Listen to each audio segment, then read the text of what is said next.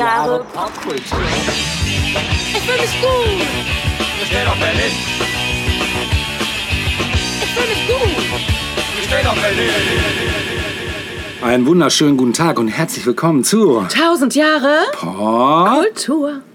mit der Episode 44 Und im heutigen Thema Metropolen der, Der- Popkultur. Popkultur. Was ist es heute?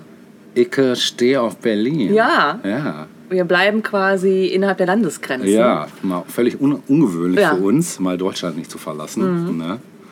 Und ähm, ganz kurze Info am Rande, bevor ich es vergesse. Ihr werdet euch vielleicht wundern, heute klingt es vielleicht ein bisschen anders als sonst, denn wir sitzen heute nicht an der Theke unseres schönen Ladens Nummer zu Platz in Bielefeld, Schleichwerbung Ende, sondern wir sitzen heute hier im kuscheligen Backstage-Bereich. Kabuff, ne? Genau, im Kabuff. zwischen Bierkisten, ähm, Leerem Kühlschrank, genau leerem Kühlschrank, technischen Geräten und ich möchte gar nicht wissen, was hier noch in, Kabelchaos, Genau. Jacken, die keinem mehr gehören, Ratten. Und was, wer, wer wer weiß was noch? Ja, da oben Kla Klamottensäcke stehen da auf dem Regal, liegen da auf dem Regal. Also es ist mal was anderes. Ne? Der Raum ist kleiner, deshalb wird es heute etwas, wahrscheinlich sogar etwas besser vom Klang her sein. Mhm. Wir haben auch schon mal aus diesem Raum hier ge- ja, gesendet. Mhm. haben wir schon mal. Weißt du noch, welche Folge? Ich, ich glaube sogar irgendwas mit, äh, war das nicht, äh, was hatte ich bloß so ruiniert? Kann Echt, war das sein? so? Ich das wird ja passen. Stimmt. Wenn ein Ruin sichtbar ist, dann in diesem Raum. Also- Und in Berlin. Und in Berlin natürlich. Heute ganz deutlich. Ja. Aber ganz deutlich.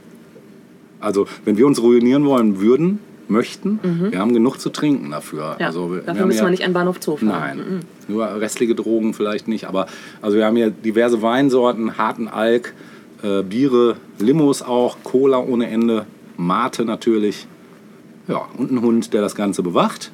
Vielleicht zwischendurch auch noch seinen Senf dazugibt, aber das kennt, kennt er ja schon. Hat gerade kurz gejuchzt. Er hat gejuchzt. Ich glaube, er träumt. Ja. Manchmal macht er ja, das. vom Hundeknochen. Genau. Also, also nicht von.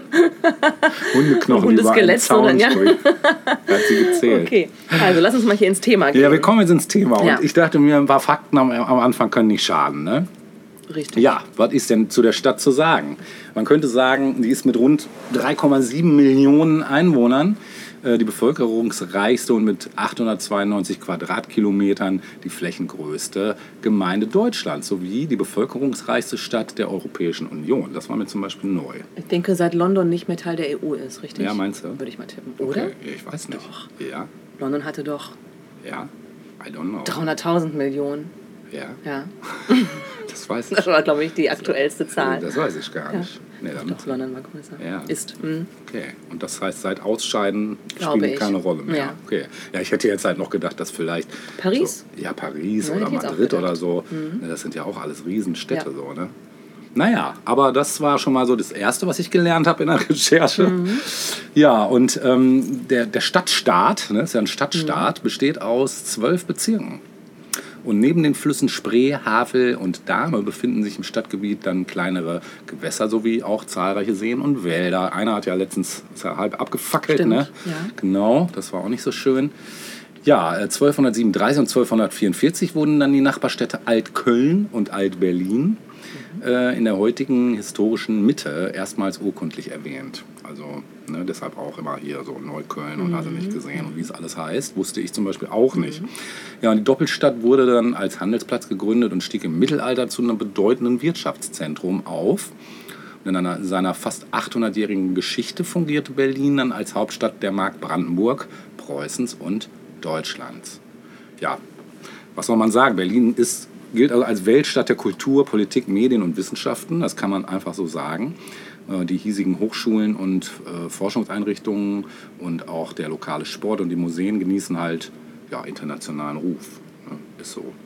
Ich weiß nicht, wie viele Museen du schon besucht hast in Berlin. Einige. Einige. Ne? Die sind ja auch durch die Bank weg alle super. Also ich wüsste jetzt gar nicht, wenn ich da jetzt eins aussuchen sollte, welches ich am besten fand.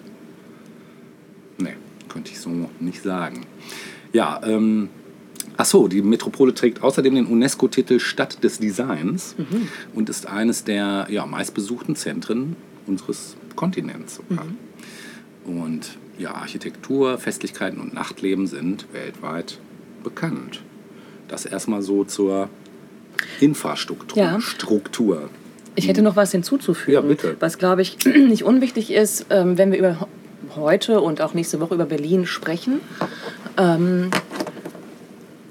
Warum Berlin, und ich meine, ganz viele Jahre lang, einige Jahrzehnte war es ja nicht Hauptstadt, sondern da hatten wir Bonn, im schönen Nordrhein-Westfalen Auch eine schöne Stadt. äh, als Hauptstadt, genau. ähm, West-Berlin war aber immer eine Insel, ja letztlich. Also natürlich geografisch beziehungsweise politisch geografisch. Ja, ne? stimmt, ja. Ähm, und das hatte eben auch Auswirkungen auf den Alltag. Also es gab ja äh, keinerlei Präsenz der deutschen Bundeswehr in der Stadt. Stimmt. Mhm. Und, existier und es existierte keine Wehrpflicht. Ne?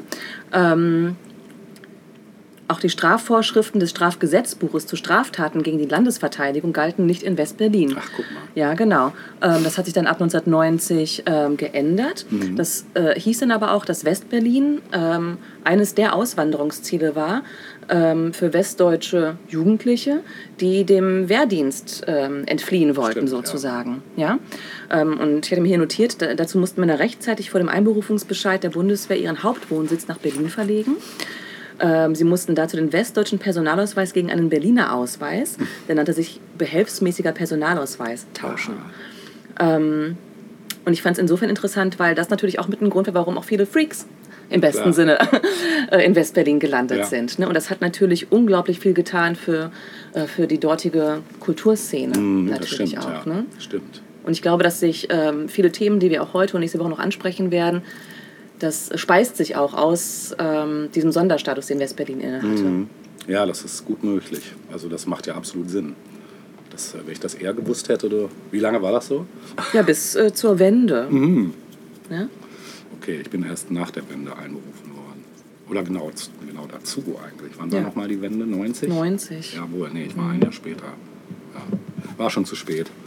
Zu spät. Ne? Genau. Ja, ähm, wo wir bei Popkultur sind, wäre vielleicht noch so ein paar Themen dazu zu erwähnen. Ich würde das aber nicht alles jetzt machen. Ich würde auch äh, nächste Woche da noch mal was zu sagen wollen. Mm, Aber man könnte schon mal sagen, dass natürlich die Medien einen großen Sitz haben in Berlin. Also eigentlich alles, was so an Medienrang und Namen hat. Also ob das jetzt Fernsehsender sind, Radiostationen, Verlege, Filmgesellschaften, Musiklabels, Printmedien, Werbeagenturen, äh, Produzenten von Computerspielen, Pressedienste, soziale Netzwerke, äh, die haben da die meisten ihren Sitz. Ne? Macht ja Sinn. Ja, und Berlin ist zum Beispiel mit 151 Verlagen im Jahr 2016 eine der bedeutendsten Verlagsstandorte in Europa. Und ähm, ja, da die größten, die Umsatzstärken sind natürlich hier Axel, Axel fucking Springer. Das war keine persönliche Wertung jetzt. Die Bildungs- und äh, Wissenschaftsverlage äh, Walter de Gruyter, Cornelsen und auch die international tätigen äh, Springer Nature Gruppe haben dann ihren Sitz in der Stadt. Und zu den wichtigsten Publikumsverlegen zählten zum Beispiel der Berliner Verlag, der Aufbauverlag äh, und der Surkamp Verlag. Ne? Genau.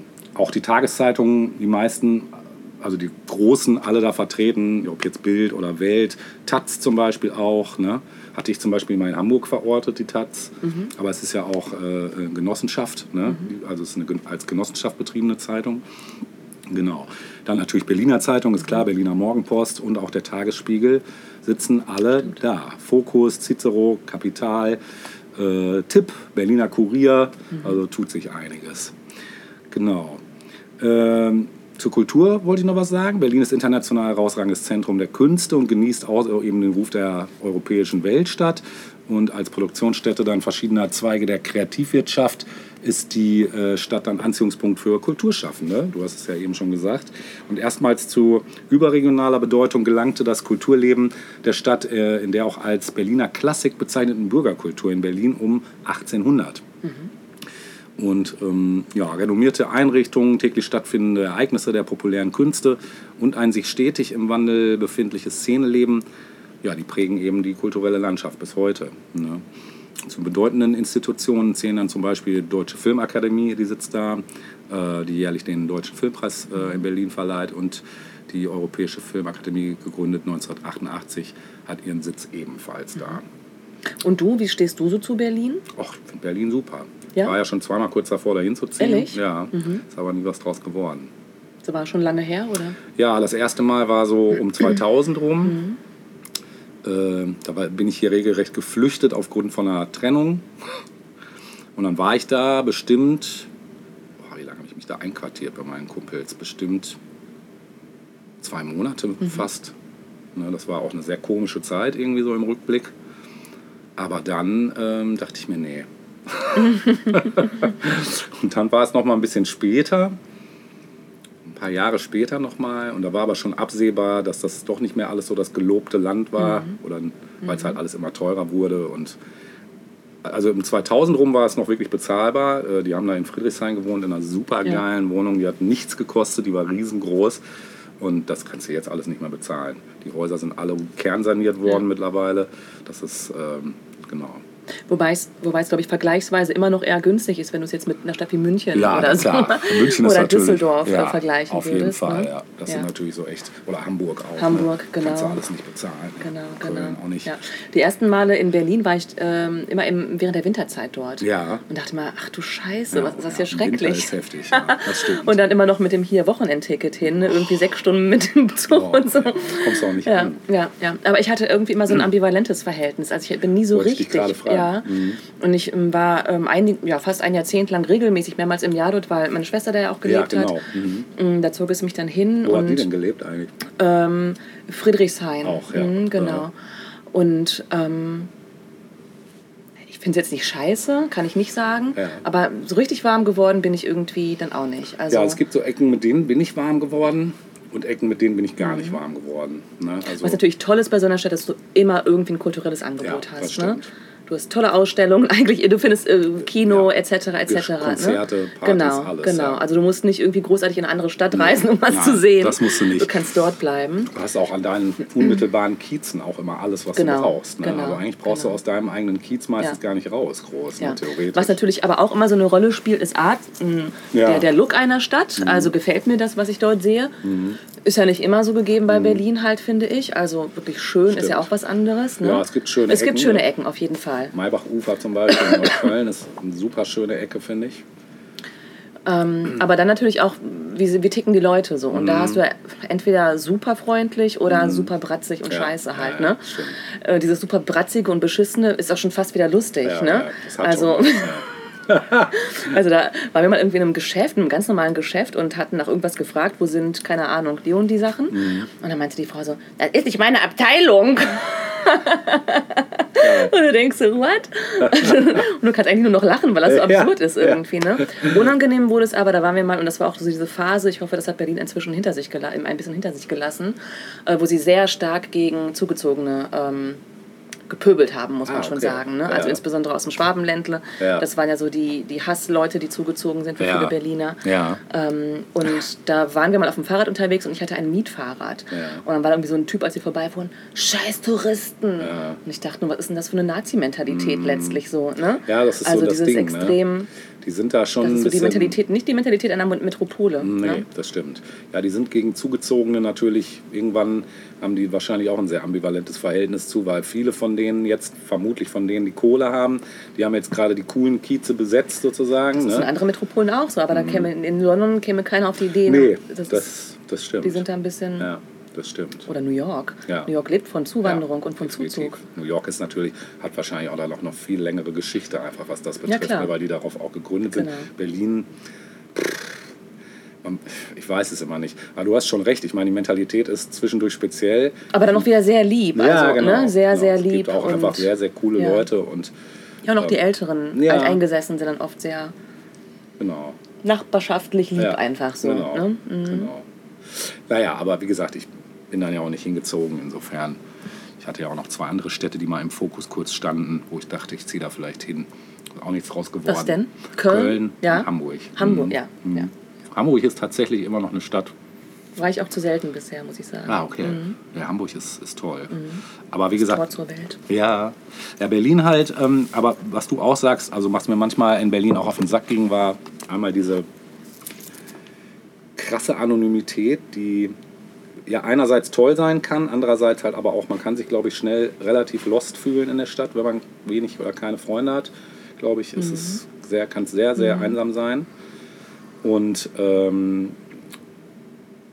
ja, der Dreck und der Lärm kann auch nerven, definitiv. Und das ist nun mal keine saubere Stadt so. Ja. Das kann man wirklich nicht sagen. Gibt natürlich Ecken, die sauber sind so, aber so der Stadtkern und alles so in unmittelbarer Nähe eigentlich nicht.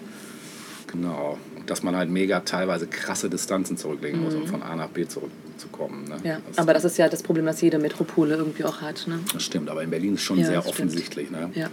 Es ist schon einfach ein riesen, ein riesen Teil. Ne? Ja. ja, wir werden bestimmt auch noch weitere Eindrücke teilen Bestimmt. im Verlauf der Auf Sendungen. jeden Fall. Und ähm, starten jetzt aber mal mit einem Film. Ja, sehr cool. Äh, ein Film, ähm, den ich, ich glaube, das letzte Mal auch schon ganz kurz erwähnt habe, weil dort wieder einer mitspielt, den wir beim letzten Mal schon mal kurz ähm, in einem anderen Film hatten. Ähm, ich rede von dem Schauspieler Horst Buchholz, Oh. der, ähm, den ich jetzt nicht genauer betrachten will, sondern äh, der aber auch in einem Film mitspielt, ähm, den ich beim letzten Mal erwähnt habe, nämlich 1, 2, 3. Ja, One, two, ja. three von Billy so, Wilder. Klassiker. Klassiker. Klassiker, vor allem auch ein Klassiker für Berlin. Habe ich tatsächlich. nicht gesehen. Das wird sich aber ganz schnell ändern, Nee, denke ich. ich. Ja, Ja. mit Sicherheit. Doch, doch. ähm, ist von 1961 und gilt als politische Komödie. Mhm. Politik und Witz, keine Ahnung. Ich weiß nicht, ob das passt. Mal so, mal so. Eigentlich ist Ja, eher ein heute- Trauerspiel. Ja, heute haben wir eher Realsatire, ne? Realsatire. Ja, so ähnlich ist das eigentlich auch. Okay, Tatsächlich war okay. das auch ein bisschen war Realsatire. ein bisschen prophetisch vielleicht. Mhm. Und das, das jetzt, insoweit würde ich nicht gehen für die damalige Zeit. Ne? Okay, mhm. Also wir schreiben das Jahr 61 und in den Hauptrollen haben wir James Cagney in einer seiner letzten großen Rollen. Oh, okay. Ja, dann eben Horst Buchholz, den eben erwähnten. Lieselotte Lilo Pulver. Oh, guck mal, und Lilo. Lilo. Äh, Pamela Tiffin, Arlene Francis sind noch weitere Rollen.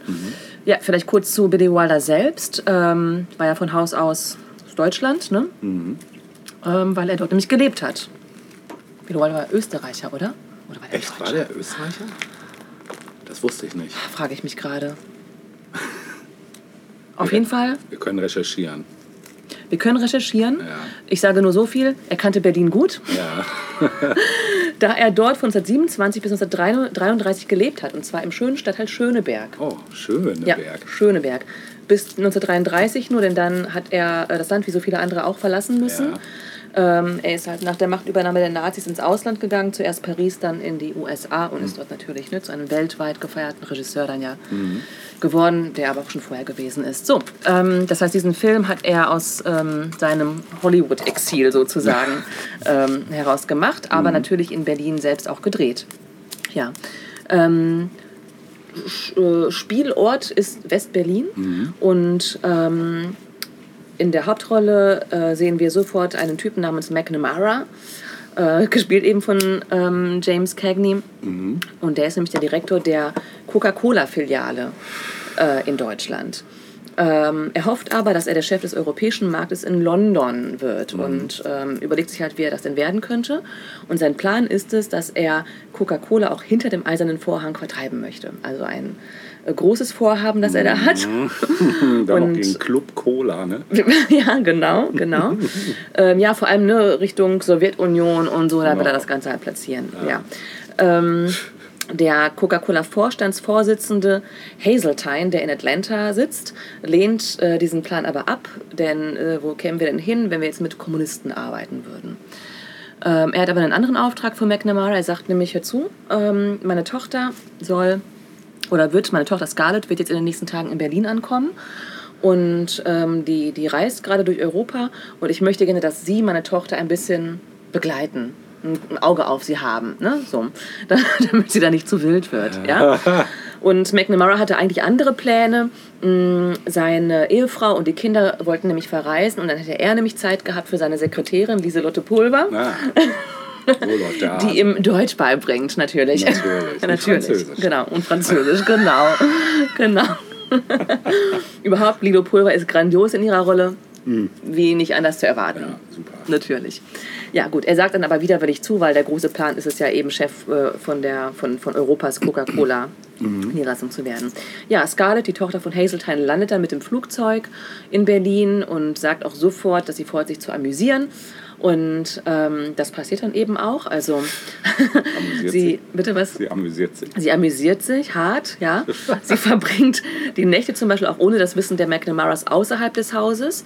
Und irgendwann kündigen sich ihre Eltern aus den USA an.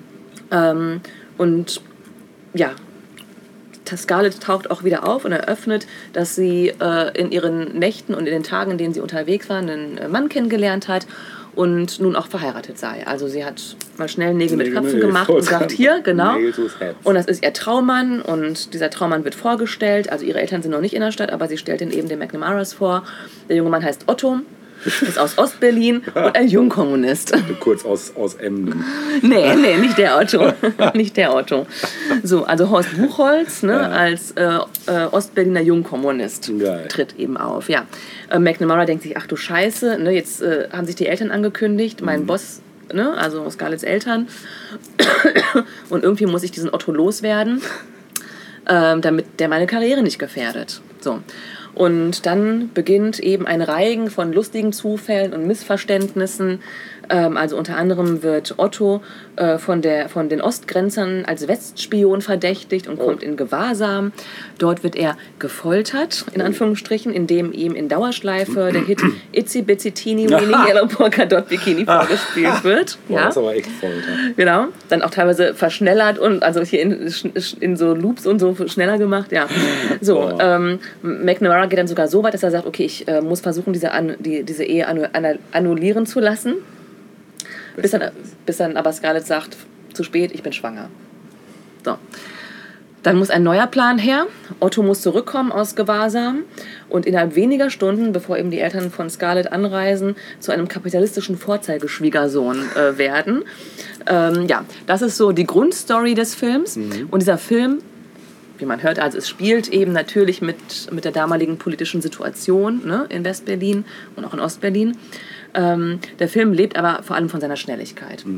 Äh, Billy Wilder hat dazu gesagt, die Schnelligkeit alleine war lustig. Die Hauptidee war es, den schnellsten Film der Welt zu machen. ähm, ob ihm das jetzt so gelungen ist, weiß ich nicht, aber es ist wirklich eine, ein ganz rasanter Film, ja, mit ganz viel Wortwitz. Cool. Äh, James Cagney ist der Star dieses Films, das kann man nicht anders sagen. Äh, ständig aufgedreht, in Panik und versucht immer wieder irgendwie Sachen zu regeln und alles misslingt ihm erstmal. ja. Ich fand aber auch natürlich neben Lilo Pulver auch die Schauspielerin Arlene Francis, die James Cagneys Ehefrau spielt, ähm, ist wirklich toll. Eigentlich sind da alle toll in dem Film, aber das sind so meine Favorites eigentlich. Ja. Mhm. Ähm, ja, Billy Wilder karikiert äh, Kapitalisten und Kommunisten bis aufs Höchste sozusagen. Ne? Also es sind, werden alle Klischees rausgeholt so. Ähm, und natürlich gibt es auch immer wieder ironische Kommentare zur aktuellen, damals aktuellen politischen Situation in der Stadt. Ähm, da gibt es zum Beispiel eine Szene auf dem Weg ähm, zu Verhandlungen in Ostberlin, fragt McNamara seinen Fahrer. Er fragt ihn, kennen Sie das Grand Hotel Potemkin, also da, wo er hin muss? Und sagt der Fahrer, ja, es war mal das Grand Hotel Göring und davor war es das Grand Hotel Bismarck. und immer wieder solche Spitzen, ja. Also zum Beispiel, wenn McNamara in seine Niederlassung in West-Berlin kommt, in die Firma, stehen alle stramm, die ganzen Deutschen und hier zacki zacki und er sagt immer, Leute, entspannt euch mal, also, ne. Und wir sagen, ja, wir haben uns noch nicht dran gewöhnt und so, ne. Also es wird halt ganz viel so damit gespielt, Ja. ne. Ähm, naja, und irgendwann holte dann aber doch auch ähm, die Tagesaktualität diesen Film ein. Denn an einem der Drehtage wurde vormittags die Berliner Mauer aufgezogen. Krass. Ja. So, Schluss Ja. mit lustig. Heftig. Schluss mit lustig. Musst du die noch mit einbauen? Oder? Das haben sie nicht gemacht, Okay. aber die Crew musste nach München umziehen. Ach, krass. Mhm. Und das Brandenburger Tor wurde dann auf, den, ähm, auf dem Bavaria-Filmgelände als Kulisse nachgebaut. Nachgebaut, ja. Ja. Steht da Ähm, doch heute noch, ne? Ist das so? Ich glaube schon, ja. Dann vermutlich deshalb. Krass, okay. Ich mich Warst du da mal in den Studios? Nee, aber ich habe mal eine Reportage darüber gesehen. Und ich meine, das war da auch Thema. Aber ich wusste nicht mehr, dass Das das... ist ja in- lustig. ja, Guck. vielleicht finde ich die ja. Ja. Die, den ja. Link, Mhm. den wir dann verlinken. Ähm, ja, mh, obwohl eben James Cagney als großer Hollywood-Star halt die Hauptrolle besetzt in diesem Film, ähm, war die Kritikerresonanz eher verhalten. Also ähm, beim Publikum und auch Teilen der Kritik war der Film zunächst weder in Deutschland noch in den USA erfolgreich. Okay.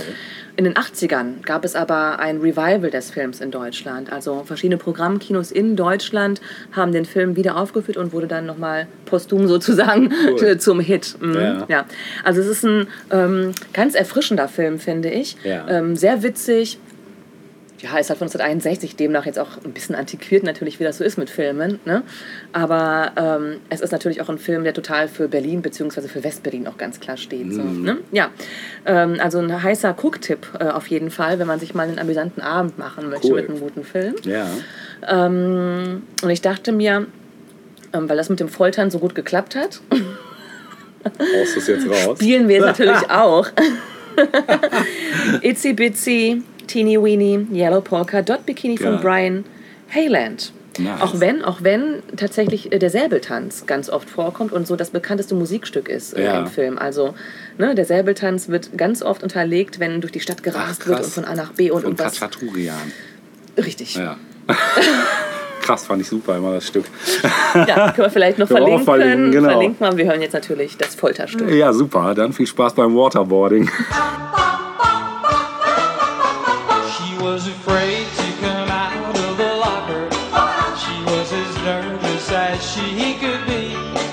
She was afraid to come out of the locker. She was afraid that somebody would say Two, three, four. Tell the people what she wore. it was an itsy bitsy teeny weeny yellow polka dot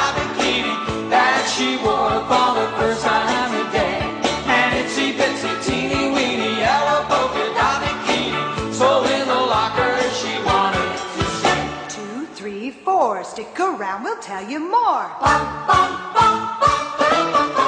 She was afraid to come out in the open. So a blanket around her she wore. She was afraid to come out in the open. And so she sat bundled up on a shelf. Two, three, four. Tell the people what she wore. It was an itsy bitsy teeny weeny yellow polka dot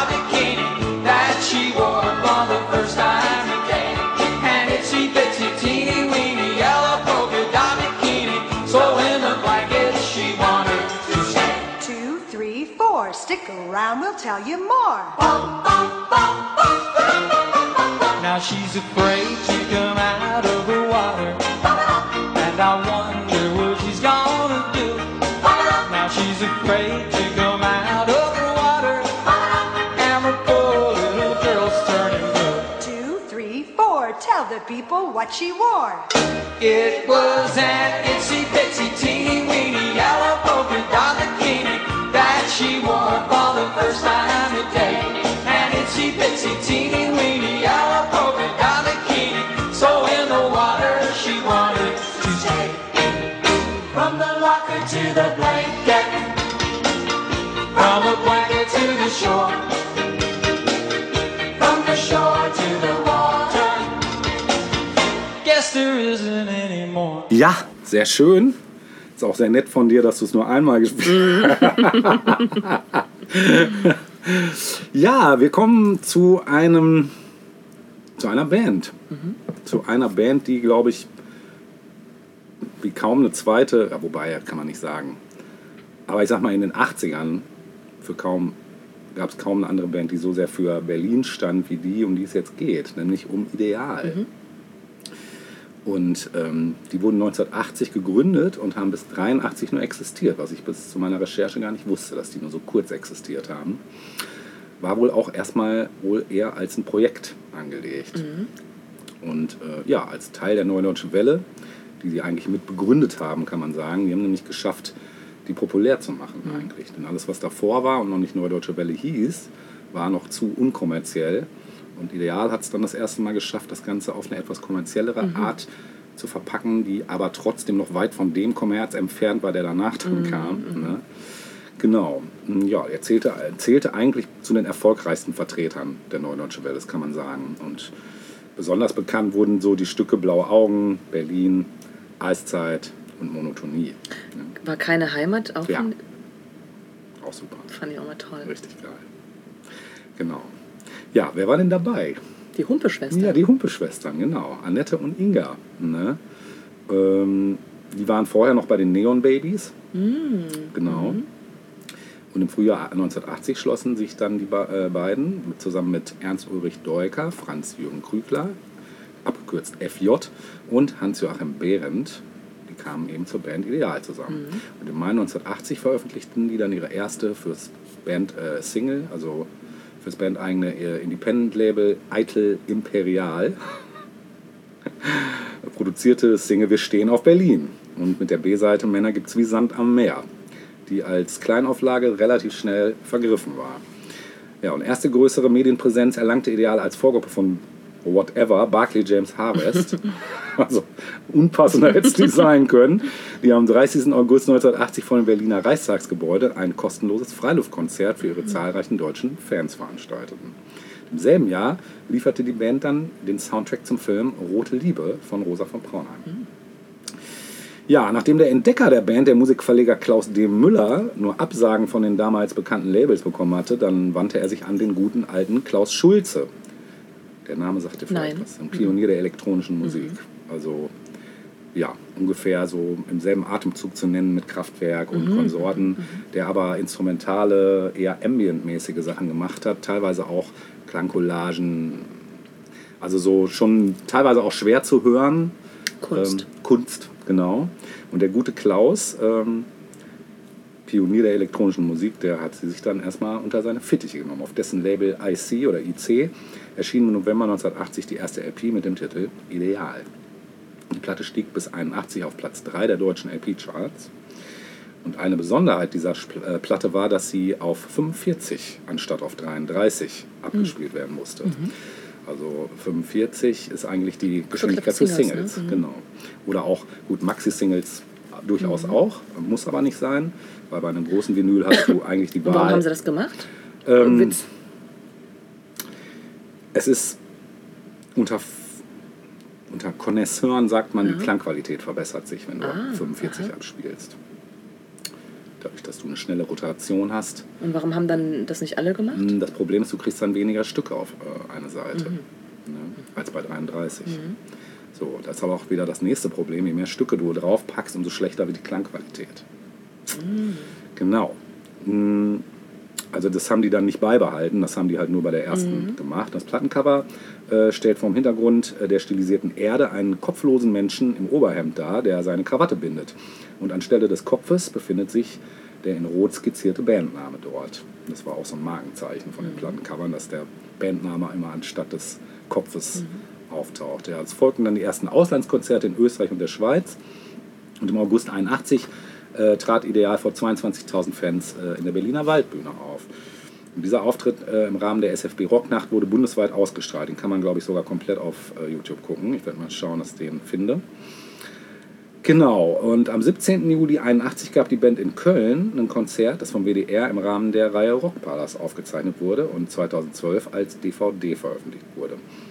Und neben den Hits aus dem Debütalbum wurden hier bereits die Titel des Nachfolgealbums Der Ernst des Lebens präsentiert. Danach begann dann Studioarbeit am zweiten Album, äh, gemeinsam mit dem großartigen Produzenten Conny Plank, auch jemand aus dem Kraftwerk-Umfeld. Ähm, entstand das Album Der Ernst des Lebens, das im Oktober dann veröffentlicht wurde. Und das Plattencover stellt erneut den kopflosen Menschen dar, der nun im Anzug äh, und einer Aktentasche in der linken Hand haltend eine Hürde überspringt. Die Zeichnung ist eine Parodie auf einen äh, Schnappschuss aus dem Jahr 72, der den CDU-Politiker und damaligen Parteischatzmeister Walter Leisler-Kiek im äh, Geschäftsmann-Outfit mit Aktentasche in der linken Hand zeigt, wie dieser sportlich über einen vermutlich rot-weißen Schlagbaum springt. Eine ironische Anspielung auf die bürgerliche Existenz und der Ernst des Lebens halt. Und auch hier befindet sich anstelle des Kopfes der Bandname in roter Schrift. Auf dem in schwarz-weiß äh, gehaltenen Inlay sind dann die Texte der Songs abgedruckt. Auch das Cover wurde von Bettina Sefkow gestaltet. Zur gleichen Zeit erhielten Ideal die goldene Schallplatte für ihr Debütalbum und damit wurde zum ersten Mal in Deutschland ein Produkt eines Independent-Labels vergoldet. Ja, die Fans sahen Ideal bei 27 ausverkauften Konzerten während äh, der Reise 81-82, die im November und Dezember auf, über die deutschsprachigen Bühnen ging. Und beim Abschlusskonzert äh, zugunsten der Berliner Hausbesetzer erhielten Ideal die goldene Schallplatte. Im Herbst 82 entstand in Wien das dritte Album Binu unter der Regie von Mickey Moiser und Gareth Jones. Dezember 82 stieg auch das in die Charts ein, erreichte allerdings nur Platz 20. Ja, die Umsätze blieben leider hinter den Erwartungen der Plattenfirma zurück und dann wurde auch eine weitere Deutschland-Tournee leider abgesagt. Und am 31. März 83 gab die Band dann leider ihre Auflösung per Telex bekannt. Also noch vorm Fax. Die Gruppe löst sich auf. Ideal war von Beginn an als ein Projekt geplant, eine Arbeitsgemeinschaft, die so lange bestehen sollte, wie die Unterschiede der einzelnen Mitglieder die Arbeit spannend und kreativ machte. Unsere Musik war immer ein Resultat der Auseinandersetzung von vier verschiedenen Persönlichkeiten, nicht um Kompromisse, sondern um Songs zu erfinden, auf die jeder stehen konnte. In drei tollen Jahren haben wir aus dieser Konstellation das Beste rausgeholt. Das war Zitat. Also ohne Groll. Genau, ohne Groll, ja. Ja, und im Juni 83 erschien mit Zugabe ein Live-Album, ein Andenken, Abschiedsgruß und Dankeschön an die Fans. Genau. Und da ich mich ein bisschen schwer getan habe, hier Ganz kurz noch, eine der Schwestern ist dann doch bei Döf eingestiegen, Ja, ja, genau, ne? richtig? Inga, richtig. Ja, also die haben ja alle irgendwie weitergemacht. Alles, ne? genau. Also bis heute. Ne? Ja. Annette ist ja Produzentin von fast jedem dritten Mhm. deutschen Pop-Act mittlerweile. Also sie hat Ich und Ich produziert, äh, Adel Tawil produziert. Mhm. Äh, dann gibt es noch Zweiraumwohnungen, das ist wieder mit Inga. Dann gar haben die beiden ja auch mal zusammen Humpe und Humpe gemacht mit Popsachen, auch richtig Mhm. Stimmt. geil. Also die sind sehr umtriebig, nach Mhm. wie vor. Ne? Und vor allen Dingen Annette halt, die ist äh, wirklich, die ist einfach so ein Urgestein Mhm. bis heute geblieben. Ne? Und die, sehen, die sehen auch beide immer noch genauso aus Mhm. wie damals. Das ist echt unglaublich. Ja, du musst jetzt allerdings ein losziehen, Mhm. was ich erst noch schreiben muss. Noch basteln musst. Genau. Ja, dann zieh dir doch mal eine.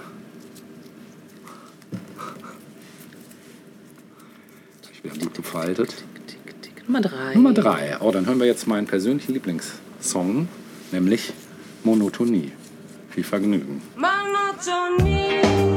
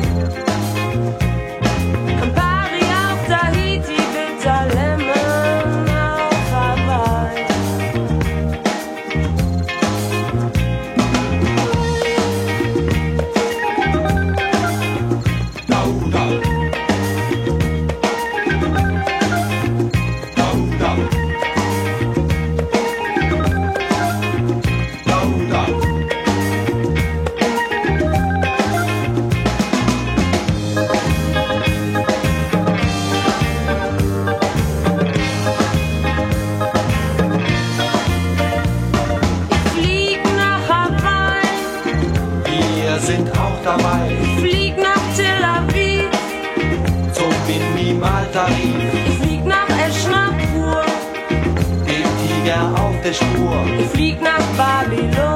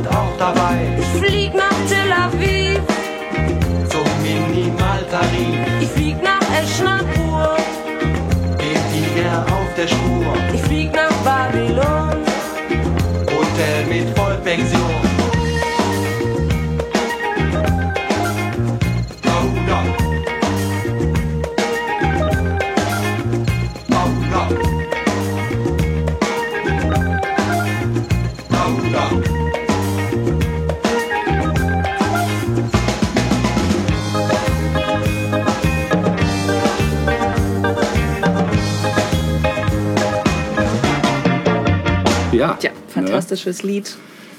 Fliegt nach Tel Aviv zum Minimaltarif. Ja. Sehr schön.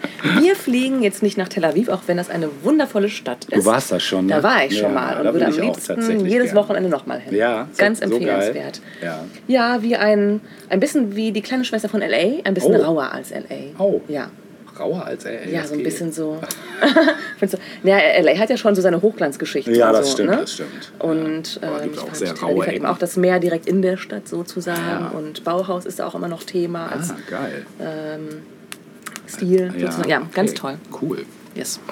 Nein, nein, wir äh, fliegen nicht nach Tel Aviv, sondern um die Ecke nach Ostberlin. Hm, da waren wir auch noch nicht Nee, heute. da waren wir noch. Ja, wir waren kurz mit 1, 2, 3. Ah ja, doch, ne? stimmt. Aber da sind wir direkt festgenommen worden. ja, genau. Direkt ausgebürgert worden. Ja, äh, jetzt aber gucken wir uns mal an, ähm, wie das denn so mit der Musikszene in Ostberlin ausgesehen hat.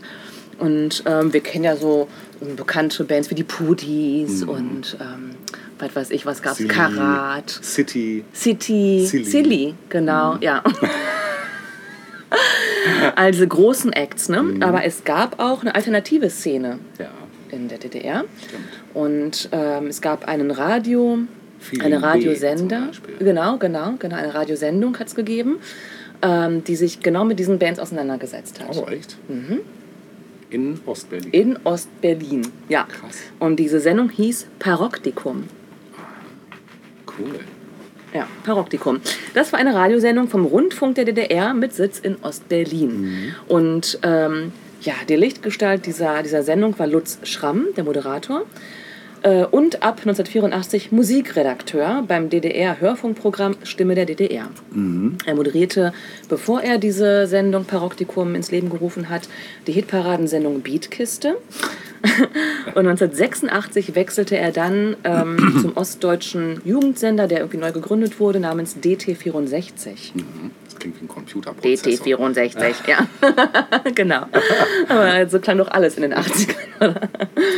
Ja, und das, was er gemacht hat, war, dass er die unabhängige Musikszene der, DDR gefördert hat. Also Indie-Bands, Cool. wie wir heute sagen würden. Ja.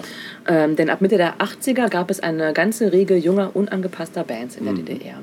Und ähm, ja, das nahm er zum Anlass, um eben seine Sendung Paroktikum ins Leben zu rufen. Zu Beginn ähm, gab es diese Sendung einmal im Monat, später wöchentlich im Spätprogramm.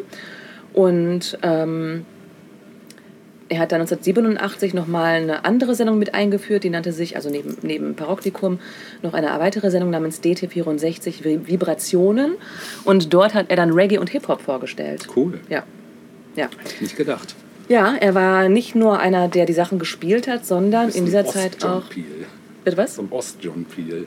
Ja, Ne? das habe ich auch gedacht. Ja. Genau so, absolut. Ja. Ähm, er war in der Zeit auch Wegbegleiter und teilweise auch Produzent für verschiedene DDR-Bands. Und ähm, diese Bands, diese Indie-Bands, wurden irgendwann bekannt als sogenannte andere Bands, also die anderen Bands. Ah. Das war die Indie-Szene sozusagen, so wurde die genannt halt. Ja. Ähm, er spielte vor allem Indie-Rock, Punk und Hardrock von DDR-Bands, aber auch Hip-Hop aus der DDR. Krass, Mhm. das gab's auch. Habe ich nicht äh, jetzt recherchiert. Überhaupt ist es gar nicht so einfach da. Ähm, Ja, das glaube ich. ja, genau.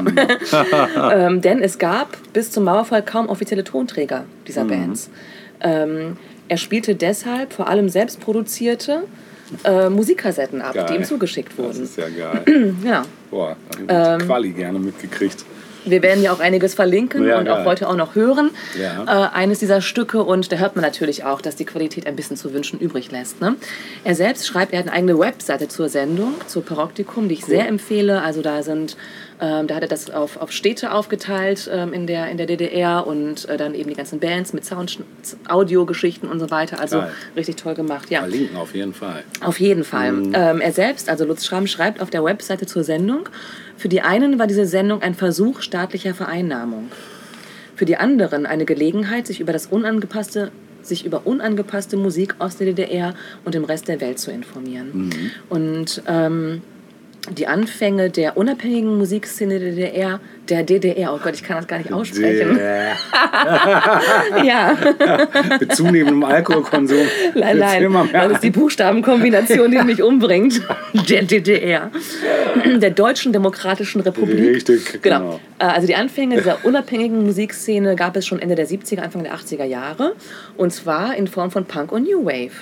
Ja. Ja, also Jugendliche in der DDR äh, bekamen mit, was in England und Westdeutschland so los war, musiktechnisch, und gründeten eigene Bands und trugen die entsprechenden Klamotten. Also das gab's. Ähm, wobei das dann aber irgendwann auch der Staatsführung nicht so gefiel, die bekamen das natürlich mit. Und es bestand die Gefahr, von der Polizei aufgegriffen zu werden oder zur Armee einberufen zu werden. Teilweise wurden Spitzel ähm, in die Szene eingeschleust Oh, und solche Geschichten. Und Im allerschlimmsten Fall drohte eben Gefängnis. Ne? Ja. Da gab es auch einige Leute, die davon betroffen waren. Ja. Ab Mitte der 80er Jahre veränderte sich aber ein bisschen das Vorgehen. Ähm, da wurde die Staatsführung ein bisschen entspannter, was auch äh, mit hier Perestroika und so weiter zu tun hatte. Glasnost. Ne? Glasnost und Perestroika. und ähm, das spürte man dann eben auch in der DDR. Ja, äh, wobei es aber dann zu dem Zeitpunkt viele dieser alten, ursprünglichen Bands gar nicht mehr gab. Entweder waren sie nicht mehr aktiv oder sie waren total im Untergrund irgendwie verschwunden und gar nicht mehr so richtig an der Oberfläche mitzubekommen. Ähm, es gab aber dann inzwischen auch andere, die gesagt haben, okay, wir wollen unabhängige Musik machen, aber auch ein Publikum erreichen. Das heißt, wir wollen nicht verboten werden. Ja? Natürlich auch eine, eine Gratwanderung Ja, irgendwie, Fall, die man ja. sich selbst dann so ausmachen musste. Ne? Und was man tun musste, um überhaupt auch offiziell gespielt werden zu können und auch um öffentlich auftreten zu können, war es, dass man sich einstufen lassen musste. Also diese Einstufung, auch Spielerlaubnis für Auftritte auf öffentlichen Bühnen genannt, ähm, war unerlässlich, um eben öffentlich auftreten zu können. Ähm, auch zum Beispiel in Jugendclubs oder so. Da gab es eine Kommission, die hat sich die Texte angeguckt und äh, die Musik und die Musiker mussten auch Instrumente spielen können und so. Äh? So wie die FSK, nur. Ein bisschen anders. aber ähnlich vielleicht. aber so. Naja, nicht ganz. Naja, auf jeden Fall, ja, es war eben eine eigene, eine eigene Welt letztlich ja auch. Ne? Und ähm, das führte eben dazu, dass äh, es vermehrt Bandgründungen zu der Zeit gegeben hat. Oder aber auch, dass ältere Bands ähm, ähm, wieder aufgetaucht sind, aber dann mit einem neuen Namen und teilweise auch mit einem neuen Line-Up. Ähm, zu Beginn seiner Sendung hatte Lutz Schramm ähm, tatsächlich nur ein paar Songs der Band Hard Pop zur Verfügung. Und ähm, mehr und mehr bekam er dann von anderen Musikern Kassetten zugeschickt, äh, mit der Bitte, diese doch zu spielen. Und es war von, von Jahr zu Jahr mehr. Ne? 1987 zum Beispiel bekam er ca. 20 Tapes im Jahr. Boah. Genau. Und dann schon zwei Jahre später waren es, weiß ich nicht wie viel mehr, aber auf jeden Fall ne, bekamen das Jugendliche mit und sagten, hier komm, wir haben auch was. Ähm, ne? Cool. Wir hier in Eisen, Eisenhüttenstadt oder, oder keine Ahnung. Chemnitz. ja, er ähm, spielte aber auch internationale Musik aus dem Rundfunkarchiv und Platten, die Freunde oder Oma oder die Oma äh, über die Grenze mitgebracht hatten. ja, das Ganze hatte aber auch ähm, tatsächlich ähm, Grenzen. Ne? Also er musste sich ja selbst auch an Grenzen halten. Ähm, er selbst war ja letztlich Beschäftigter beim, beim Staatsrundfunk. Ne? Und ähm, das heißt, er hat, um diese Sendung beibehalten zu können, keine Songs gespielt, die sich gegen den Staat richteten, also explizit gegen den Staat richteten, oder die Themen ansprachen, die in der DDR tabu waren. Ja? Ähm, wobei aber auch Schramm sagt, dass der Sender relativ tolerant war. Also er sagt, sehr selten gab es Sachen, die er nicht spielen durfte oder nicht hätte spielen dürfen. Also es gab durchaus Fälle, wo er dann angesprochen wurde und wo gesagt wurde, also das, äh, ne? Also wie geht das denn? Also, ach, wie, habe ich jetzt gar nicht auf dem Schirm gehabt. So. Und dann war es aber auch okay. Also, er hatte keine er hat keine Konsequenzen irgendwie Mhm. befürchten müssen letztlich. Ne? Ähm, aber er berichtet zum Beispiel von einem Vorfall. 1989 gab es im Rundfunk die Vorgabe, nicht zu behaupten, es gäbe in der DDR Neonazis. Also du durftest nicht sagen, dass es in der DDR Neonazis Oh, gibt. krass. 1989. Ne? So, also, Krass, deshalb gab es die auch nicht. nee, natürlich, es gab die nicht. Nein. Ja, klar, was man nicht Problem war aber, Problem war aber, dass Schramm relativ oft Anti-Nazi-Songs gespielt hat Mhm. in seiner Sendung. Also Nazi-Punks Fuck von den Dead Kennedys zum Oh, ja. Beispiel. Oder auch Songs gegen Westnazis, ne, hat er oft gespielt. Ja. Das war auch okay. Mhm. Ähm, aber die DDR-Band Papierkrieg mit ihrem Stück Neonazis, das sich nämlich direkt an ostdeutsche Nazis gerichtet hat, durfte er nicht spielen. Krank. Krank, ne? Ja. ja. Ähm, Doppelmoral. Bitte? Doppelmoral. Doppelmoral, genau. Ähm, insgesamt, wie wir es vorhin schon gesagt haben, war die Qualität der Tapes halt eher schlecht als recht. Ne? Ja.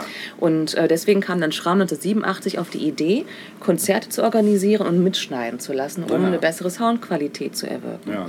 Und ähm, das führte dann zu ähm, Konzertmitschnitten und schließlich dann auch zu Semi-Studio-Produktionen. Und äh, ab 1988, 89 konnte dann auch in richtigen Studios produziert und geschnitten werden. Mhm. Ähm, es gab aber auch Bands, die gar nicht gespielt werden wollten von ihm. Ah, okay. Ähm, zum einen, weil es eben Staatsradio war Ja. und die Bands gesagt haben, no. no, wir möchten nicht mit uns, Nee. kein Bock drauf. äh, oder aber, mh, manche wurden auch gespielt, weil sie eben die Tapes zugeschickt haben, aber nicht explizit gesagt haben, wir wollen aber nicht gespielt werden. Wir wollen einfach nur, dass du uns hörst, Mhm. ähm, weil sie Angst hatten, dass rauskommen könnte, dass sie in diesen Bands sind und dann vielleicht im Alltag Ja. Mhm. irgendwelche Probleme kriegen könnten oder so. Ne? Ja, ähm, Schramm sagt, mir war aber bewusst, dass es ja diesen echten Untergrund gab, wo die Leute Stress mit dem Staat hatten. Jemand, der wie ein Punk aussah und deswegen von Polizisten kontrolliert wurde oder einfach mal für ein, zwei Nächte ins Untersuchungsgefängnis kam, weil ihn einer angeschwärzt hat. So jemand hat sich sicher verarscht gefühlt, wenn er das Radio angemacht hat und jemand bei DT64 lustige Punkmusik spielte Ja. Dass da auf der einen Seite Punks vom Staat so richtig drangsaliert wurden und auf der anderen Seite so getan wurde, als wäre es das Normalste auf der Ja, Welt. Also stimmt. das war ihm durchaus bewusst. Ne? Doppelmoral, ja. Er sagt, ähm, dass er, also er selbst schätzt diesen Wert der Musik der anderen Bands, der sogenannten anderen Bands, immens hoch ein.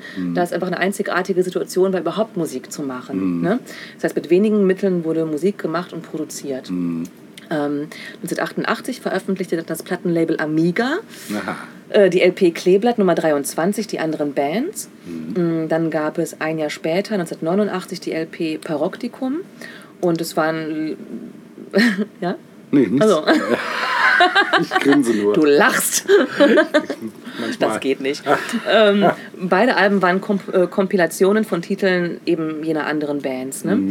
Die äh, Sendung selbst, Paroktikum, lief ähm, bis 1993, wobei eben nach der Wende, also ab 91, ähm, das Ganze beim ORB-Sender Rock Radio B gespielt wurde. Ja, ähm, wie gesagt, die Webseite, die sich äh, dem, dem, der Sendung widmet, verlinken wir natürlich ähm, und hören jetzt aber ein Stück einer Band, die ich vorhin auch schon kurz erwähnt habe, nämlich Hardpop. Also das war ja, meinte, er, das war so das erste Tape, das er hatte.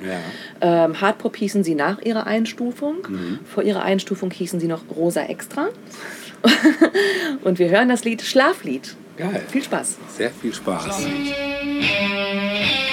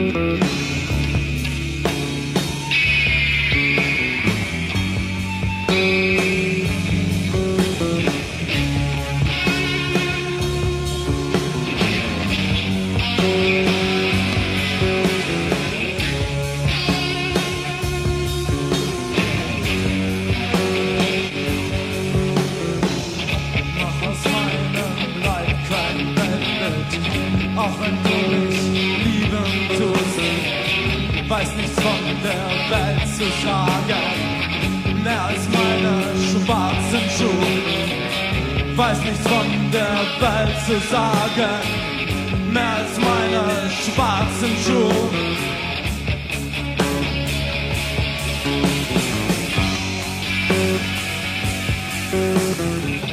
Manchmal kratzt es mich im Schlafe und dann wach ich plötzlich auf.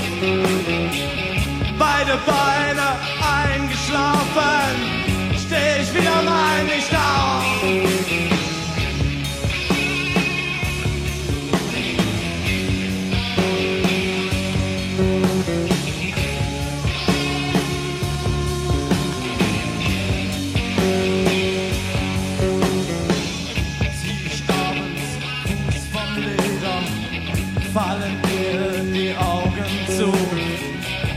Mich ein die schöne Zeile über allen Wipfeln rum. Läuft mich ein die schöne Zeile über allen Wipfeln rum.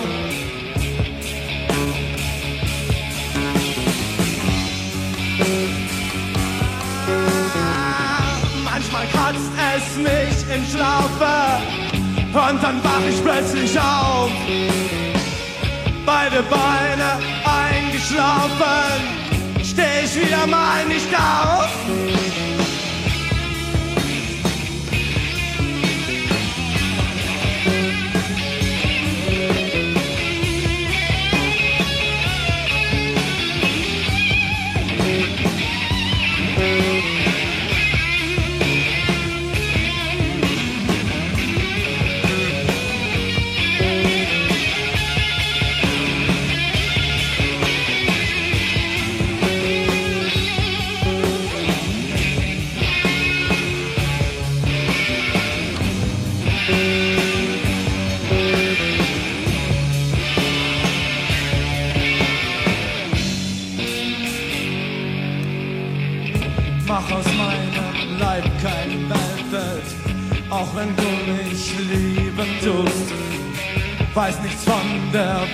Zu sagen, mehr als meine schwarzen Schuhe.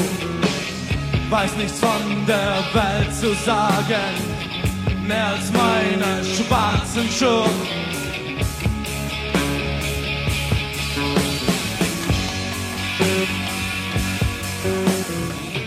Manchmal kratzt es mich im Schlafe und dann wach ich plötzlich auf. Beide Beine eingeschlafen, steh ich wieder mal nicht auf. Manchmal kratzt es mich im Schlafe und dann wach ich plötzlich auf. Beide Beine eingeschlafen, steh ich wieder mal nicht auf.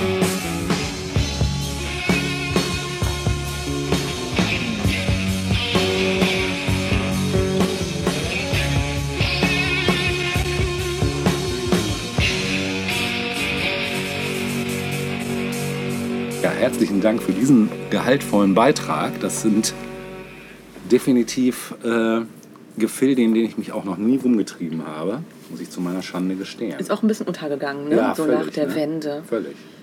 Wie so einiges. Gemein. aber- Ja, genau. Ja, mh, wir müssen jetzt über, also ich finde, wir müssen ganz dringend über Techno reden. Ja, ich dachte mir schon, dass jetzt irgendwas kommt, was natürlich, also das ist ja Ja. Berlin als Welthauptstadt des Techno. Ne, genau, du hast es schon damit eigentlich gesagt. Ja. Ne, es ist so und es gibt ja auch wirklich den Berliner Techno. Also mal abgesehen vom Detroit Techno, der ja noch so noch davor ist und eigentlich die Geburtsstunde des Techno, wie wir ihn kennen, symbolisiert, hat Techno natürlich trotzdem seinen Ursprung in Deutschland, allein durch Kraftwerk. Ne? Kraftwerk und sämtliche Musiker aus, auch Klaus Schulze wird mit Sicherheit auch seinen Beitrag dazu geleistet haben oder auch diese ganzen Pseudo-Kraut-Formationen wie zum Beispiel Cluster oder so, also Bands oder Michael Rother, die alle auch aus dem Düsseldorfer Dunstkreis letzten Endes kommen. Warum auch immer Düsseldorf das war, habe ich mich immer gefragt. Aber da ist der eigentliche Ursprung und Berlin hat das Ganze dann mit Detroit zusammen einfach auf ein Next Level gehoben. Und ich habe mich gerade, ich habe gerade mich gefragt, womit fange ich jetzt hier an? Und ich bin dann darauf gekommen, doch vielleicht erstmal im Underground zu starten, wo das Ganze dann auch eben gestartet ist und mich da lieber dann über unsere beiden Folgen hinzuarbeiten. Ähm, dazu müssen wir eine Örtlichkeit ganz dringend nennen, die wahrscheinlich so die ikonischste Örtlichkeit in Berlin bis heute ist, äh, obwohl sie zwischendurch umgezogen ist von ihrer ursprünglichen Location in eine neue, zwangsweise. Die Rede ist vom Tresor. Schon mal gehört? Ja. Mhm.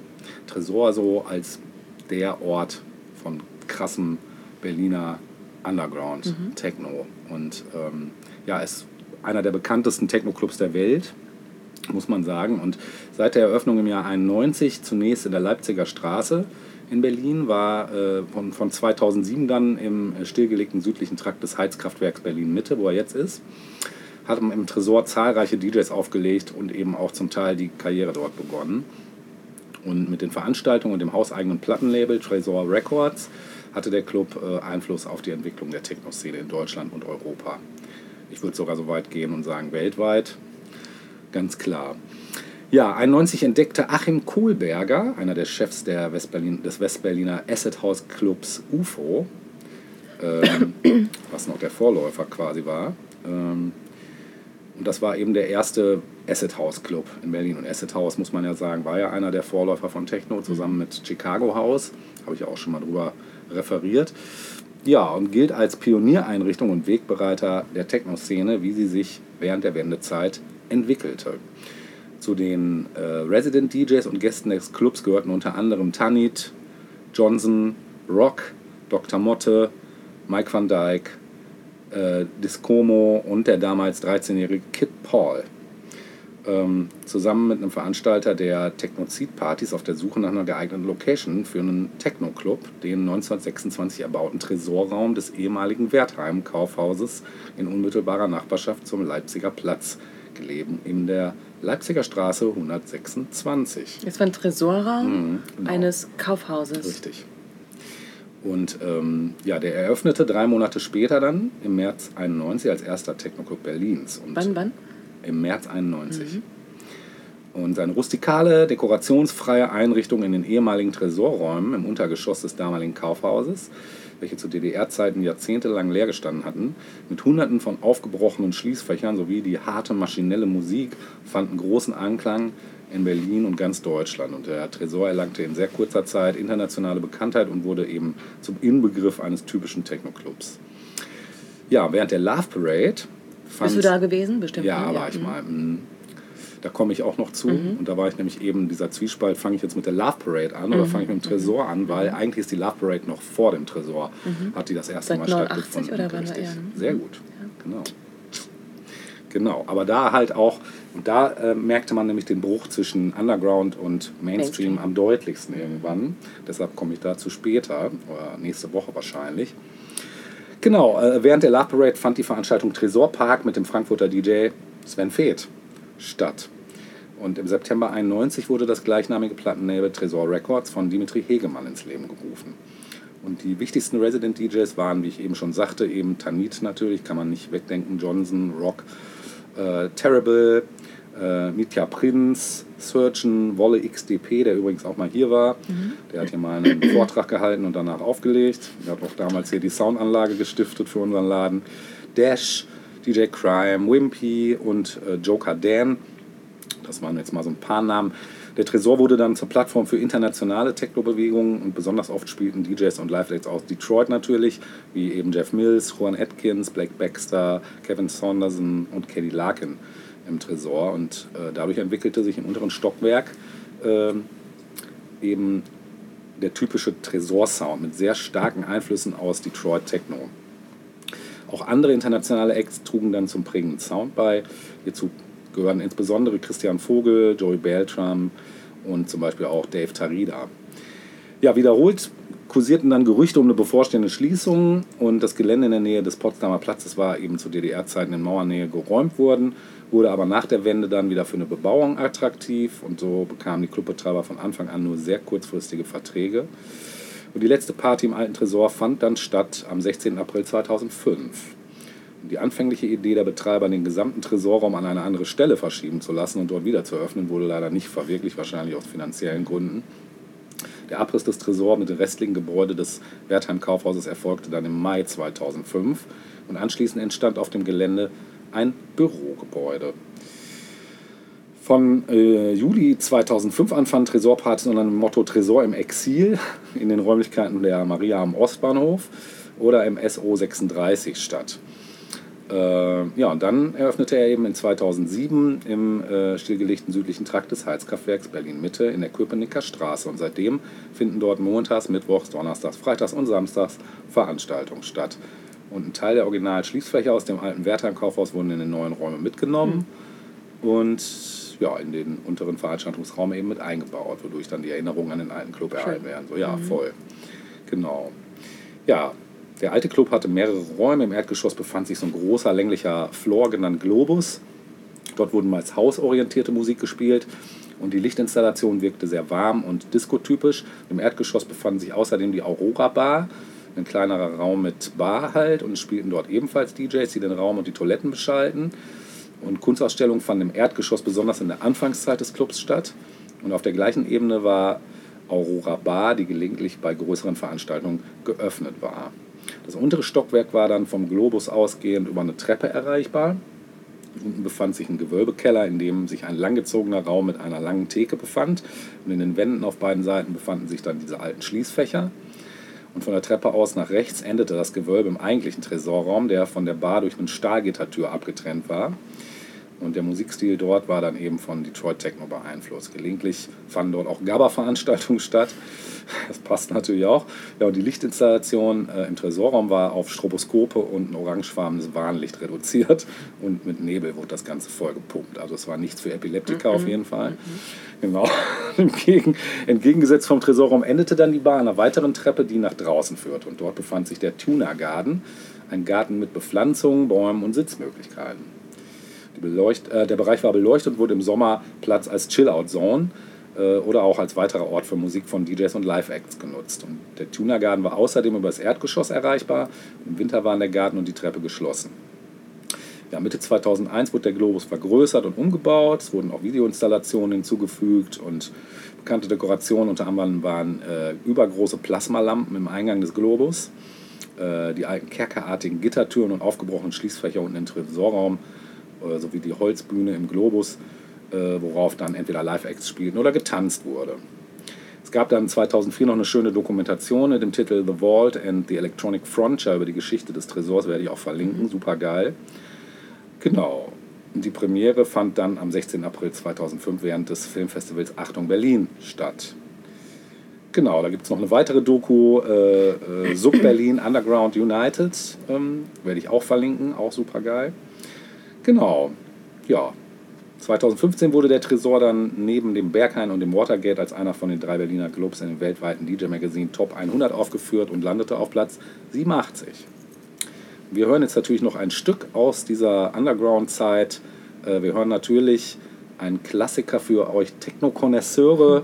Wird das nichts Neues sein von Rock und Johnson, also zwei von den Urgesteinen auch.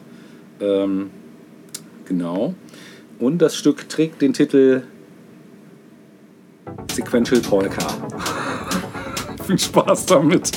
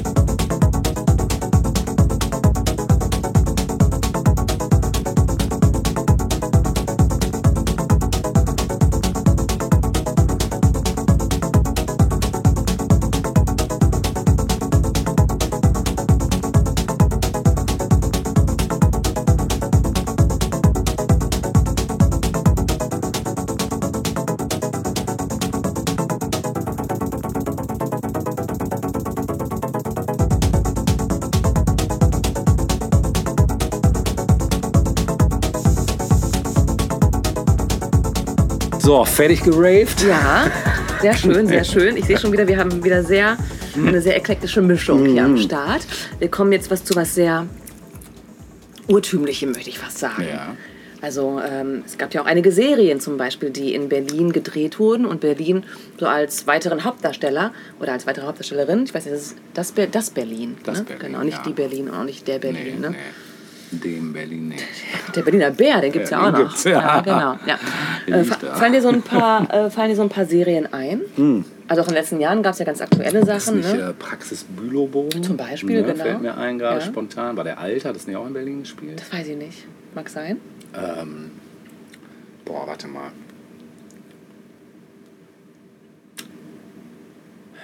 Fuck. Ja, es gibt. Liebling Kreuzberg zum Beispiel. Ja, stimmt. Geil. War ja dieser Anwalt. Ne? Ja. Genau. Stimmt.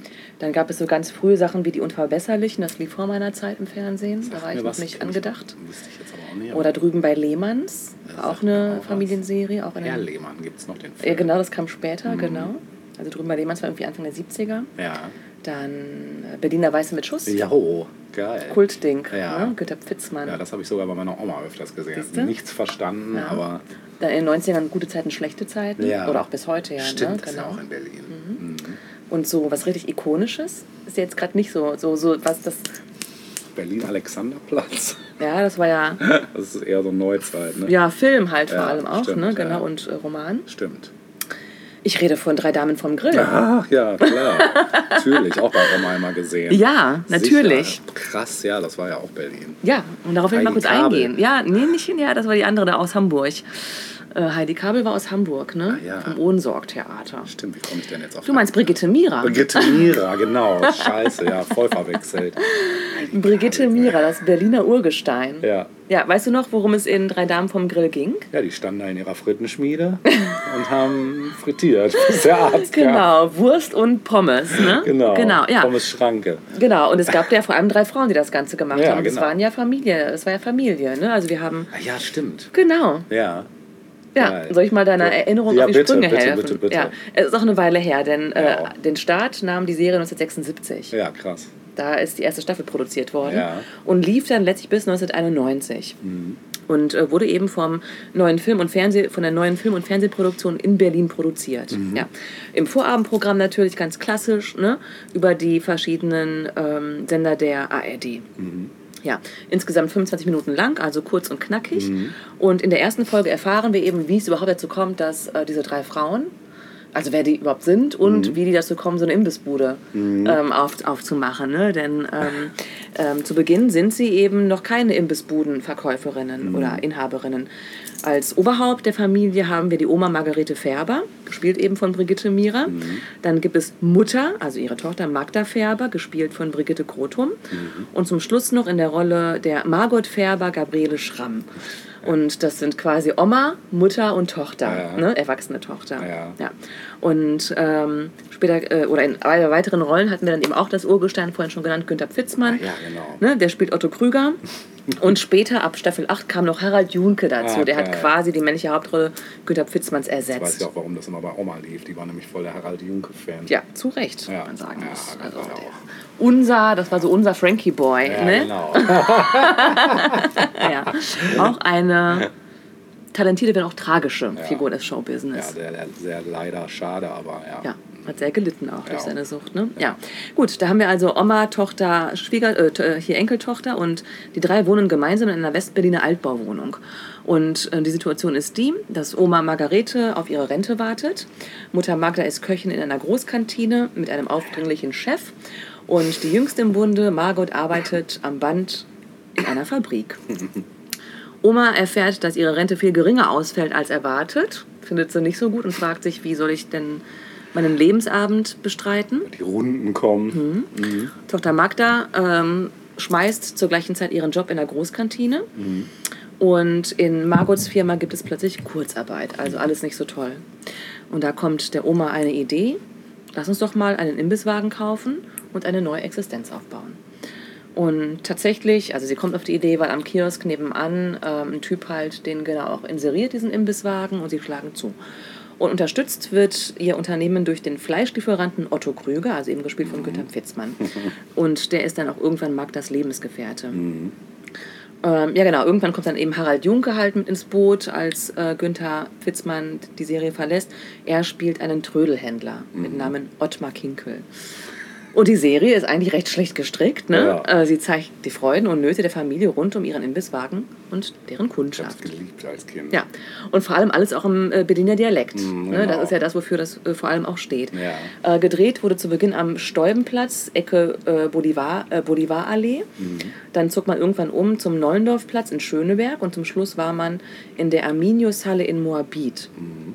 Und äh, die Drehorte, gerade die ersten Drehorte, waren eine Attraktion. Also die Serie war halt ein Publikumserfolg. Ne? Alle wollten die Brigitte Mira mal live sehen ne? und den Günther Pfitzmann sowieso. Und äh, die Imbissbude wurde von Fans mit Reisebussen besucht. Also so, es war so ein bisschen so Schwarzwaldklinik-mäßig. Ne? Ähm, wer in der Stadt war, ist da auch hingegurkt und hat sich das mal angeguckt, in der Hoffnung, dass da gerade gedreht Ja, wird.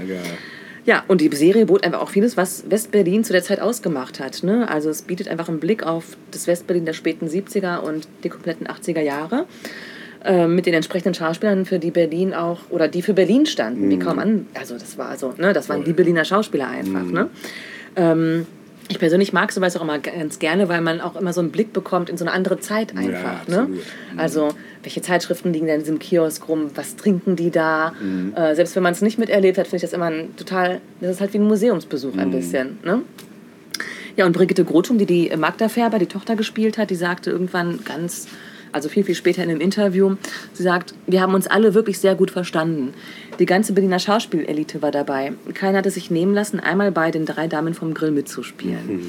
Ich denke wirklich nur mit guten Gefühlen an die Serie zurück. Wir waren damals schon sehr sozialkritisch und fortschrittlich eingepackt in Berliner Kolorit. So. Das war mein, das war mein letzter hier äh, Input. Very ne? nice, ja. Ja, ähm, und ich wollte doch gerne noch mal ein Lied spielen, das ich sonst nirgends unterbringen konnte. Das hat nichts mit der Serie zu tun, aber es ist das, woran ich immer denke, wenn ich das Wort Berlin höre. Ja, sag es. Ein Welthit von Leonard Cohen. Oh, First we take Manhattan, oh geil. then we take That Berlin. is great. Very nice. Das hören wir jetzt.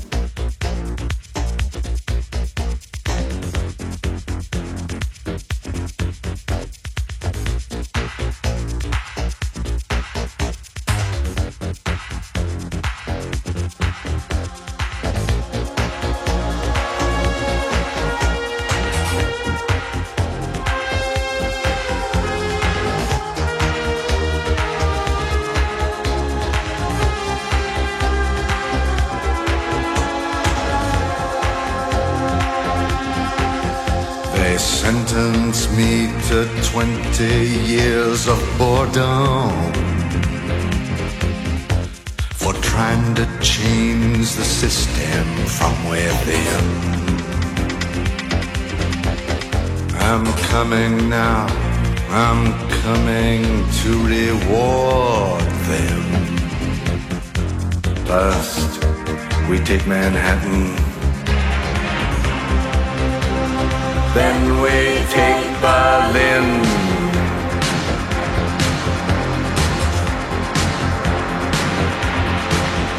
I'm guided by a signal in the heavens. I'm guided by this birthmark on my skin. I'm guided by the beauty of our weapons. First, we take Manhattan. Then we take Berlin.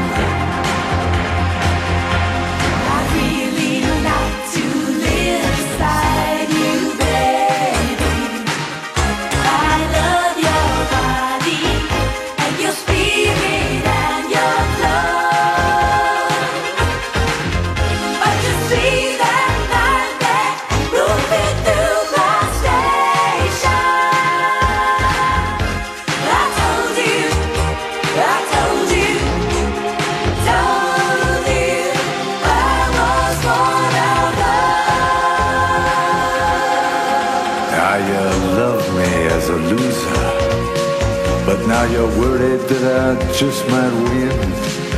You know the way to stop me, but you don't have the discipline.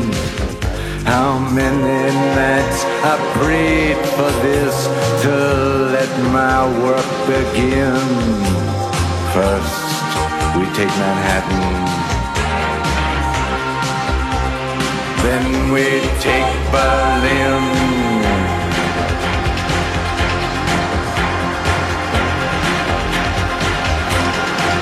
Don't like your fashion business, mister. And I don't like these drugs that keep you thin. I don't like what happened to my sister. First, we take Manhattan. Then we take Berlin.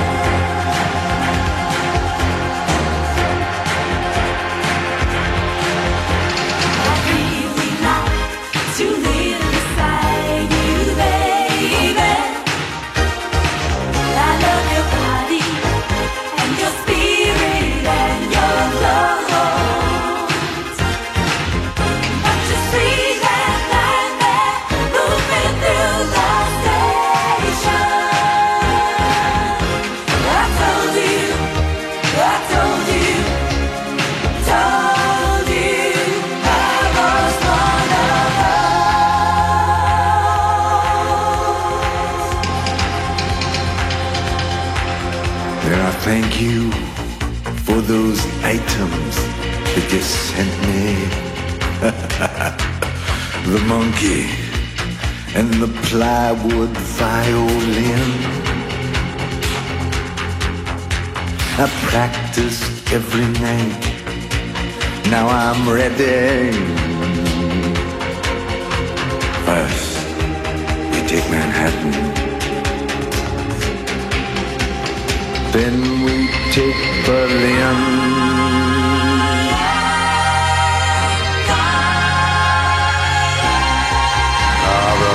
Remember me. I used to live for music. Remember me. I brought your groceries in.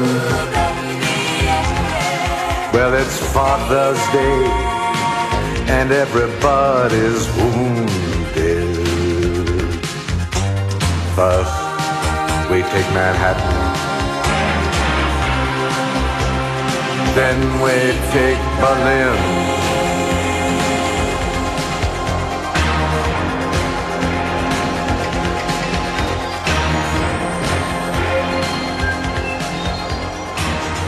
So, Manhattan haben wir getaked. Und jetzt sind wir wieder in Berlin. Wir kommen noch mal ganz zum Schluss. So ein kurzer Abschnitt zu einer weiteren Berliner Formation, die ja underground-mäßig sehr bekannt war. Und ich hatte mich erst, war ich hin und her gerissen, welche Underground-Band aus Berlin ich noch erwähnen soll. Ich bin natürlich an einer Band nicht vorbeigekommen, nämlich an den einstürzenden Neubauten. Und dann dachte ich mir, nee, interessanter wäre, eine Person zu nennen, nämlich eine Frau, die auch bei den Neubauten aktiv war, aber die halt auch noch diverse andere Projekte hatte und hat bis heute übrigens. Die Rede ist von Gudrun Gut. Die gute Gudrun Gut hat nämlich eine andere Band gehabt namens Malaria. Ach, ja. Genau, und Malaria aus der Formation Mania D hervorgegangen. Und die erzielten während der New Wave-Bewegung auch internationale Erfolge. Das war eine reine Frauenband, oder? Ja. ja, also mal ein Duo, um genau zu sein, äh, bestehend aus eben Gudrun Gut und Bet Bettina Köster. Und dann später kam noch hinzu äh, Mano und Pepita Dursma vom Nina Hagen Projekt. Äh, Christiane Hahn, die bereits mit dem Avantgarde-Musiker äh, Glenn Branca zusammenarbeitete, sowie Susanne Kuhnke von der Band Die Haut. Und der Malaria-Video- Malaria-Videoclip Geld von Brigitte Bühler zeigt experimentelle Filmkunst. Ja, musikalisch pendelten die zwischen klassischen Darkwave und kühler, tanzbarer Avantgarde-Musik. Und ihr bekanntester Titel ist Kaltes, klares Wasser, zu dem Bettina Köster den Text beitrug. Ursprünglich nur zur Live-Präsentation konzipiert, entstand der Track als Nebenbeiproduktion auf einer Tournee in Brüssel und entwickelte sich dann 81 schnell zum Untergrundhit. Ja, mit Nina Hagen spielten Malaria im New Yorker Studio 54 und mit John Cale im Mud Club. Also Malaria war mit Susie and the Banshees, New Krass. Order und The Birthday Party auf Tournee, mit denen sie in der New Yorker Dance Terrier im Pariser Le Bain Douche, im äh, Londoner Batcave und immer wieder im SO36 in Kreuzberg spielten. Ja, Malaria beeinflusste junge Girlbands und Künstlerinnen wie beispielsweise Chicks on Speed und Barbara Morgenstern, die auch um die Jahrtausendwende jeweils eine Coverversion von Kaltes, Klares Wasser produzierten. Äh, um die Jahrtausendwende. Mhm. Und Mitte der 80er stellte Malaria die Aktivitäten vorerst ein und veröffentlichte erst 92 ähm, zum Trio Köster Gut Dursma geschrumpft neues Material unter dem Titel Elation. 2001 gewannen sie dann auch noch den Dance Music Award, Award in der Kategorie erfolgreichster nationale Vinyl-Sales-Hit. Und genau diesen Vinyl-Sales-Hit, nämlich Kaltes Klares Wasser, den spielen wir jetzt als Perfekt. Rausschmeißer. Genau. Und wir sagen mal, bis zum nächsten Mal, Tschüss. wenn es wieder Ja. heißt. Wie sagt man denn in Berlin Tschüss? Tschüss. Tschö. Tschö? Nee, Tschüss. Nee, nee. Äh, ja. Was ist denn das? Köln? Weiß ja. nicht. Okay, Weil, vielleicht auch nicht. was sagt man denn? Weiß ich auch nicht. Man ist so unfreundlich, dass man sich gar nicht Genau, man verabschiedet. verabschiedet sich einfach nicht. Genau. Dann lassen wir das ja, jetzt. wir lassen das. Bis zum nächsten Mal. Bis zum nächsten Mal. Tschüssi. Tschüss.